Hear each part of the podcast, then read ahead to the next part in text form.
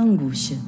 Esse sentimento sorrateiro que carrega uma tristeza profunda e muitas vezes sem explicação tem sido experimentado por cada vez mais pessoas. E quando a angústia nos acomete, percebemos um vazio e uma solidão que são capazes de nos paralisar. Talvez porque a angústia nos lembre de quão limitado e vulneráveis todos nós somos.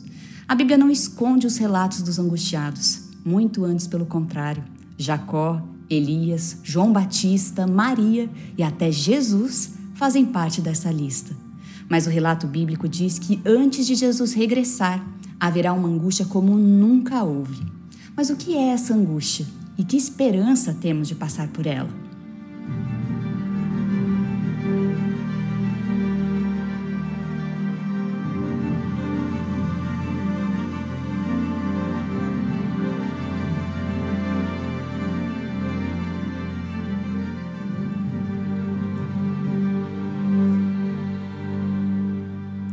Esta é a conferência online sobre eventos finais promovida pela editora Sá Feliz. E eu tenho o prazer de conversar agora com o Dr. Rodrigo Silva, doutor em Teologia Bíblica e Arqueologia, autor e professor na Universidade Adventista de São Paulo. Muito obrigada, doutor Rodrigo, por estar conosco. Doutor, é possível comparar a angústia que a gente experimenta hoje a essa angústia de Jacó descrita pela Bíblia? A palavra angústia é uma palavra muito vasta e há vários tipos de angústia. Temos que falar dela até no plural, angústias. A angústia por problema emocional, a angústia por crise de identidade, a angústia por trauma, por, por culpa, a angústia também do afastamento de Deus. São vários os tipos psicológicos de angústia que o nosso mundo enfrenta. E elas cumprem, de certa forma, uma profecia de Jesus, que ele falou que isto haveria de acontecer no fim dos tempos. Você lê aqui, por exemplo, no Evangelho de Lucas, capítulo 21, onde Jesus fala justamente o seguinte. É, eu estou lendo capítulo 21 de Lucas, versículos 10 e 11 em diante. Haverá grandes terremotos, é, fomes em vários lugares, ele fala das fomes, e fala vocês serão entregues a várias pessoas. E ainda vai aqui no verso 26. Haverá pessoas que desmaiarão de angústia pela expectativa das coisas que sobrevirão ao mundo. Esta expressão no grego, desmaiarão de angústia, o terror, é o verbo, é, vem da palavra aporia, quer dizer não ter mais os poros do corpo. É como se o corpo estivesse em, tal estado de angústia, como quando você tem um susto, pensa que vai bater o carro, ou, ou dizem que a morte passa perto, você arrepia, porque os poros se fecham. É assim que ele descreve a situação final do planeta Terra. Então, essa angústia que vivemos hoje é fruto de um cumprimento de uma das profecias de Cristo. Agora, eu tenho que distinguir essa angústia que estamos passando hoje, pré-advento, daquela que o povo remanescente enfrentará durante o chamado tempo de angústia de Jacó. Aquela angústia é de natureza completamente sui generis. Eles não estarão angustiados porque estão sendo perseguidos, eles não estarão angustiados meramente porque terão necessidades, privações. A grande angústia deles é porque perceberão, pelo relógio profético, que Cristo não está mais intercedendo no santuário celestial e temem que ainda estejam em falta diante de Deus e a sua salvação esteja comprometida. Salvaguardadas as devidas proporções, porque Cristo é inimitável na sua essência, eu poderia dizer que eles enfrentarão, de certa forma, a mesma angústia que Cristo passou no jardim do Getsemane, quando sentiu-se afastado do Pai. Desde o Getsemane até o Calvário, Cristo enfrentou na sua carne a angústia de Jacó que de maneira semelhante, não exatamente igual, porém de maneira semelhante, o povo de Deus passará nos últimos tempos, quando perceberem que Deus não está, não, que eles não têm mais um intercessor entre eles e o Pai no santuário. É lógico que eles não estarão abandonados pelo Espírito Santo de Deus, mas a sensação que eles haverão de ter será a sensação de abandono, de esconderijo de Deus. Será realmente uma angústia dita na Bíblia, angústia de Jacó. A Bíblia diz que o que sentiremos no tempo do fim vai ser ainda pior que a angústia de Jacó. O que isso quer dizer, doutor? Qual é a natureza dessa angústia? Muito bem, vamos começar então da expressão angústia de Jacó, de onde ela vem. É, se nós olharmos no livro de Jeremias, capítulo 30, versículos 5 a 7, você vê um texto dramático do profeta, onde diz assim: Assim diz o Senhor, ouvimos um grito de terror, um grito de medo e não de paz. Perguntem, vejam se um homem pode dar à luz a uma criança. Por que então vejo todos esses homens com as mãos na cintura, como se fosse uma mulher que está dando à luz? E por que se tornaram pálidos todos os rostos? Ah, que grande é aquele dia! E não há outro semelhante. É, o tempo da angústia para Jacó, mas ele será livrado dela. Então é daqui de Jeremias que surge essa expressão angústia de Jacó aplicado ao fim dos tempos. Agora, eu posso pegar tanto de Jeremias no sentido escatológico, o fim dos tempos, como de Jeremias para o Gênesis, para entender na narrativa da história de Jacó por que, que ele ficou angustiado. Note, Jacó tinha justamente uma dor, um peso na consciência, porque ele sabia que ele era humano, falho, pecador. E o próprio nome, Jacó, sempre ele trazia a característica de um enganador. Tudo que ele obteve na vida foi através do engano. Ele enganou seu pai, é, depois ele, ele tentou enganar de novo outros, e sempre enganando, enganou seu irmão para, para tomar a primogenitura. Ele tinha a bênção, mas por caminhos tortuosos. E parece que, de alguma forma, ele nunca ia sair daquele ciclo. Tanto é que ele foi para a casa de Labão, e dessa vez ele é que foi enganado. E quando ele vem embora da casa de Labão, ele temia pela vida dele e da sua prole, porque ele achava que Esaú, o seu irmão enganado, iria procurá-lo para matar. Então, num primeiro momento, veio o medo da morte, o medo da perseguição. Mas esse medo logo foi revelado como sendo a consequência dos atos falhos dele. Então, naquela noite, ele ficou com uma grande angústia, com medo de morrer nas mãos do seu irmão, porque ele não se sentia protegido por Deus. Ele não se sentia digno de Deus. Na verdade, Deus estava com Jacó. A prova disso é que no raiar do dia, no amanhecer do dia, ele aparece lutando com um homem a madrugada toda, até o sol nascer. E quem era esse homem, senão o próprio Deus, em forma angelical, que luta com Jacó ali. E é interessante que quando ele foi enganar o pai, o pai perguntou qual o teu nome, meu filho. E ele respondeu, Esaú. Não era Esaú o seu nome, era Jacó. Ele falou que era Esaú. E assim ele conseguiu a primogenitura do pai. Agora o anjo, quando ele pede a bênção, o anjo repete a mesma pergunta que o pai lhe fizera: Qual o teu nome? E dessa vez ele não mente. Ele fala: O meu nome é Jacó, o enganador.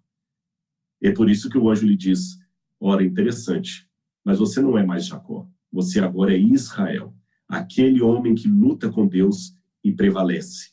Então, Larissa, existe uma diferença entre ah, tempo, é, eu estou falando de temperatura, de temperatura real e sensação térmica. Às vezes, a, a temperatura real está aí na casa dos 10 graus, mas a sensação térmica é de 7 graus. No caso do calor, a mesma coisa, a temperatura pode estar dando 30 graus, mas a sensação térmica é de 35. Então, da mesma maneira, o Espírito Santo, ele não abandonará o povo de Deus, mas a sensação térmica que eles terão é que o Espírito Santo foi embora até deles, porque eles veem tanta situação no mundo, tanta desgraça. Imagine que as pessoas estarão agora sem o poder refreador do Espírito Santo agindo sobre elas. Estarão tentando destruir o povo de Deus como Esaú queria matar Jacó. E o povo de Deus sabe que eles tiveram pecados, eles cometeram erros, cometeram falhas. Eles sabem que, em termos de, de, de salvação, sem a graça divina, eles não são mais merecedores do fogo do menos merecedores do fogo do inferno do que aqueles que estão, os estão perseguindo. Então a grande angústia deles é como a de Jacó. Chega um momento que eles não sentem mais a dor da perseguição, como Jacó, nem do medo de morrer, como Jacó. O medo é de terminar a vida sem a salvação. É nesse momento que o Espírito de Deus vem consolá-los e confortá-los e dizer: vocês não estão sozinhos, eu prometi estar com vocês até a consumação dos séculos. Mas Deus permitirá isto, essa sensação de vazio no povo dele, até para testemunho do universo, de que ele realmente tem os seus escolhidos na terra e ele não os compra. Eles estão do lado de Deus por amor e por nenhuma outra razão. Quanto tempo dura esse período de angústia? E é possível saber quando ela começa e quando termina? A duração do tempo de angústia nós não sabemos. Há alguns comentaristas, mesmo na Igreja Adventista, que deduzem, mas eu particularmente não concordo muito com essa ideia, que pelo fato de Apocalipse, é, capítulo 18, falar sobre os flagelos da Babilônia e falar assim, porque num só dia vieram seus flagelos. Então eles pegam essa passagem, porque num só dia vieram seus flagelos, aplicam o princípio dia-ano e entendem então que o tempo de angústia durará um ano. Eu, particularmente, não vejo muita luz nisso, porque, de acordo com o Apocalipse e também com os escritos de Ellen White, depois de 1844, Deus não tem mais profecias envolvendo a cronologia para o povo de Deus. Ou seja, o princípio de ano só vale para profecias de 1844 para trás. Tanto é que nós não aplicamos o princípio de ano ao milênio. O milênio não, não significa um milhão de anos. O milênio é milênio. Nós, mas nós aplicamos o princípio de ano para os 1.260 dias, ou um tempo, dois tempos, metade de um tempo. Então, por isso, eu não, não vejo muita luz em aplicar o princípio de ano a essa passagem do Apocalipse dizer que o tempo de angústia durará um ano. É, Ellen White fala que os últimos acontecimentos serão rápidos, ela não fala quão rápido é. É, mas, de qualquer maneira, eu presumo que o mundo não suportaria por muito tempo é, a angústia com o diabo solto, é, mas é uma visão muito particular, assim, de meses e meses e meses. Eu acredito que não, não, não suportaria. O mundo entraria em colapso muito rápido. E o povo de Deus poderia até morrer, e, e eles não vão morrer depois do fechamento da porta da graça, não haverá mártires. Então, eu presumo que esse tempo de angústia será talvez de um, dois, três meses, não muito mais do que isso. Será um período muito curto, rápido, mas eu não posso precisar de quantos dias. Agora, na cronologia dos eventos, o que temos mais ou menos desenhado seria o seguinte: é, nós temos é, o derramamento da chuva serôdia, derramamento da chuva serôdia, que cai quase concomitantemente com o decreto mundial dado pelo anticristo na sua é, hegemonia mundial para dominar as mentes e perseguir o povo eleito. Quando o anticristo começar a dominar e soltar o decreto, principalmente o decreto dominical, e o povo de Deus começar a ser perseguido, começará o tempo de angústia. Aí haverá também um período que é chamado de a pequena angústia de Jacó, o pequeno tempo de angústia, ou seja, o povo já vai começar a ter uma angústia ali, mas a porta da graça não se fechou. Por quê? Porque nesse período haverá de se cumprir o que está em Apocalipse capítulo 18, onde vem um anjo descendo do céu clamando: Caiu, caiu a grande Babilônia. Ou seja, ele repete o que está na segunda mensagem angélica, na segunda e na terceira mensagem angélicas. Então, esse é o chamado alto clamor. Muitas pessoas que estão em Babilônia vão sair de Babilônia e se unir ao remanescente é, é, é, bem provável que nessa época não exista mais é, a Igreja Adventista como instituição jurídica, porque o mundo estará configurado de tal maneira que nós vamos ter que entregar os nossos hospitais, nossos colégios, vamos ser apenas um povo errante e perseguido. É provável que nesse período muitos ainda precisem se tornar mártires, porque na, quando o Apocalipse fala dos sete selos, você tem especificamente no quinto selo as almas dos mortos debaixo do altar. E quando elas clamam e dizem: Até quando, ó soberano, santo e verdadeiro, não julgas nem vingas o nosso sangue dos que habitam sobre a terra? Diz a Bíblia que é, que é dada a cada uma delas uma vestidura branca, e foi pedido que elas repousassem um pouco mais de tempo até que se completasse os seus conservos. A palavra números não aparece no original grego. Até que se completassem os seus conservos e irmãos seus, que haveriam de ser mortos igualmente eles foram. Ora, entendendo que essas almas debaixo do altar aqui são os mártires da Idade Média, quem são esses conservos deles que haveriam de ser mortos igualmente eles foram? Provavelmente é a última geração de crentes que terá uma parte pagando com a própria vida a proclamação das três mensagens angélicas. Só que nesse meio tempo fecha-se a porta da graça, porque Jesus terminou o julgamento no santuário celestial, ele já está vindo agora para buscar os seus remidos, e aí quando o fechamento da porta da graça acontece, inicia-se imediatamente o tempo de angústia. Então, o fechamento da porta da graça marca, por um lado, o fim do alto clamor, não há mais nenhuma mensagem a ser dada ao mundo, nem de advertência, nem nada, porque cada caso foi decidido, como diz a Bíblia, continue o injusto praticando a injustiça, continue o santo a santificar-se, quer dizer, cada caso foi decidido. Não haverá mais mártires depois disso, e os justos, aqui eu creio que serão 144 mil, ficarão aqui na terra, enfrentando o tempo das sete pragas do Apocalipse, que não são pragas é, universais, senão o mundo não suportaria, mas são pragas de natureza semelhante àquelas que caíram no Egito, um pouco antes ali do Êxodo. É lógico que as duas últimas pragas têm uma característica um pouco mais escatológica, o Armagedon, e a outra são as pedras que caem do céu, que é a própria vinda de Jesus.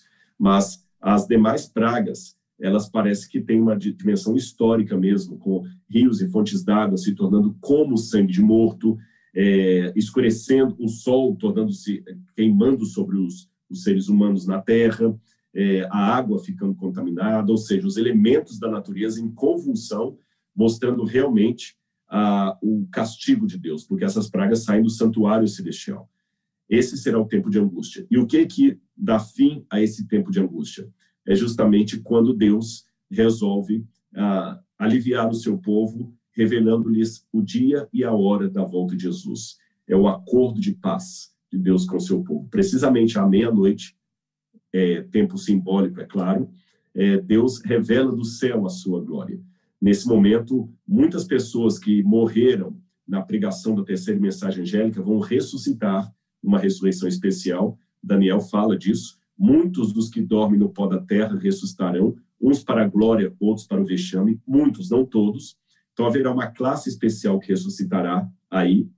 É, nessa classe, como eu falei, haverá justos que morreram na pregação da terceira mensagem angélica e têm o privilégio de acompanhar um pouco antes a volta de Jesus, e também muitos, por exemplo, romanos que participaram da crucifixão de Jesus, que também ressuscitarão para ver aquele a quem eles traspassaram.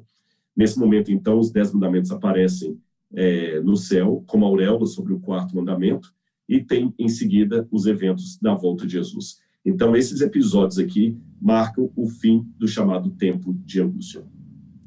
Em suas considerações finais, Dr. Rodrigo, eu gostaria que você fizesse uma reflexão sobre o que Deus está tentando nos mostrar hoje com esse alerta sobre o tempo da angústia de Jacó.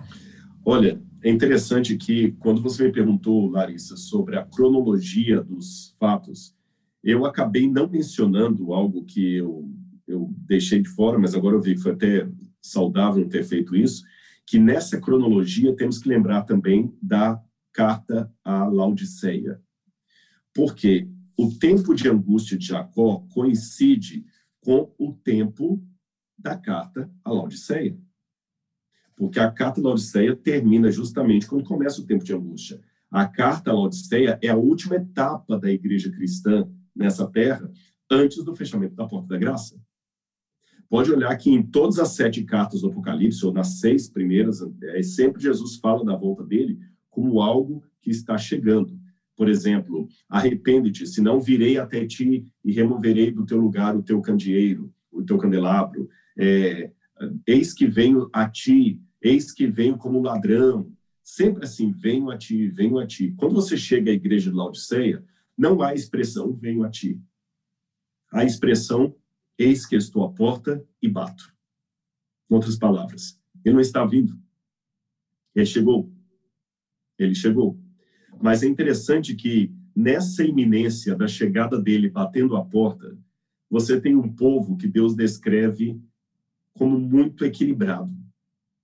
E aqui eu tenho um grande problema é, com a, a ideia pós-moderna ou líquida que alguns pregadores estão passando de ter um evangelho equilibrado.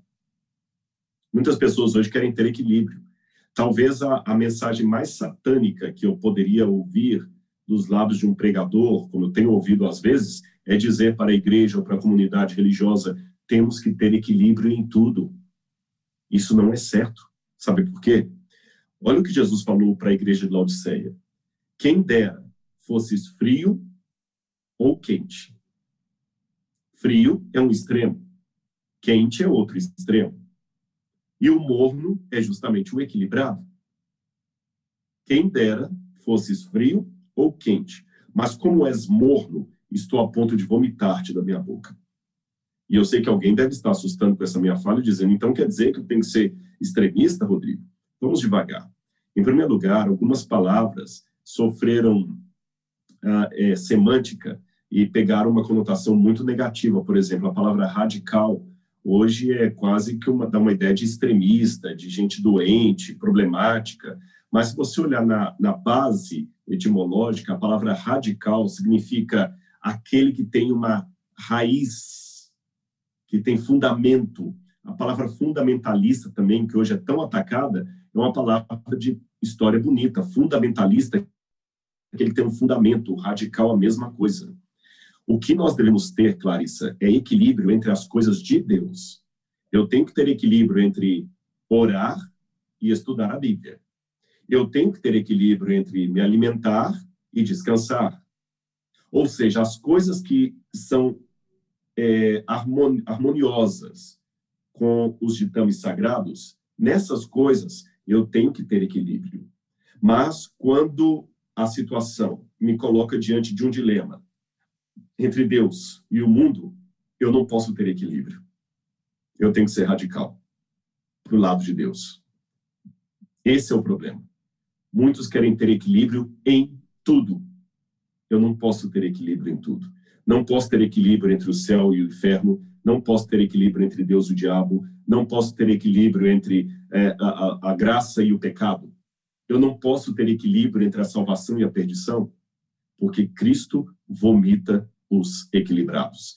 E talvez o grande problema do cristianismo hoje, na iminência do tempo de angústia, não é tanto o afastamento voluntário de Deus. Não é tanto a apostasia assumida das verdades divinas, nem mesmo a heresia. São problemas, mas não o maior deles. Talvez o maior problema do cristianismo hoje, do adventismo hoje, é que nós queremos ter uma religião equilibrada em tudo. Queremos ir para o céu, mas não queremos nos afastar do comportamento do inferno. Queremos a eternidade com Cristo, mas não dispensamos a companhia de Satanás. Queremos a nova Jerusalém, mas também queremos um pouquinho as coisas que pertencem ao mundo fora da nova Jerusalém. Por isso, a advertência que nós temos hoje bem clara é: quem dera você fosse pelo menos de posição assumida, quente ou frio. Mas porque você é morno, estou a ponto de vomitar-te. Podemos até estar no período de Laodiceia, mas não precisamos estar no estado de Laodiceia. Muito obrigada, Dr. Rodrigo, e obrigada também a você. Até a próxima.